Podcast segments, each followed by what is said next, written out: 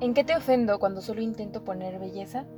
En mi entendimiento, y no mi entendimiento en las bellezas. Este es un fragmento del soneto de Sor Juan Inés de la Cruz, titulado Quejase de la suerte. Yo soy Montserrat Nava y bienvenido a Mujer de Alas, no de jaulas. Quiero comenzar dándote un consejo. Estudia, trabaja y lee mucho. Desarrollate profesionalmente.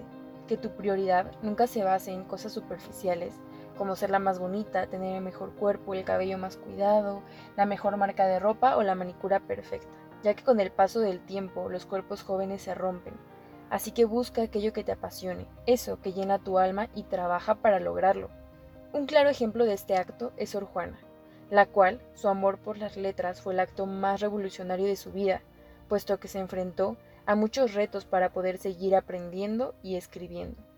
Uno de ellos es que tuvo que vestirse de hombre para poder ingresar a la escuela, y posterior a eso fue monja para seguir con su vida intelectual y no tener que casarse. Sin embargo, recibió múltiples amenazas por escribir y cuestionarse asuntos que se creían solo para hombres, pero su independencia de pensamiento y curiosidad intelectual eran más grandes que cualquier otra cosa, tanto que se le considera una innovadora en lo que a la literatura se refiere, y según Octavio Paz, fue la primera feminista de América. Así que desaprende y cuestionate todo. Aprende cosas nuevas constantemente.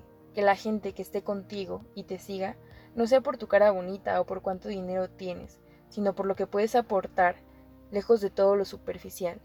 Que estén y te sigan por la calidad de persona que eres, por lo que sabes y puedes enseñarles.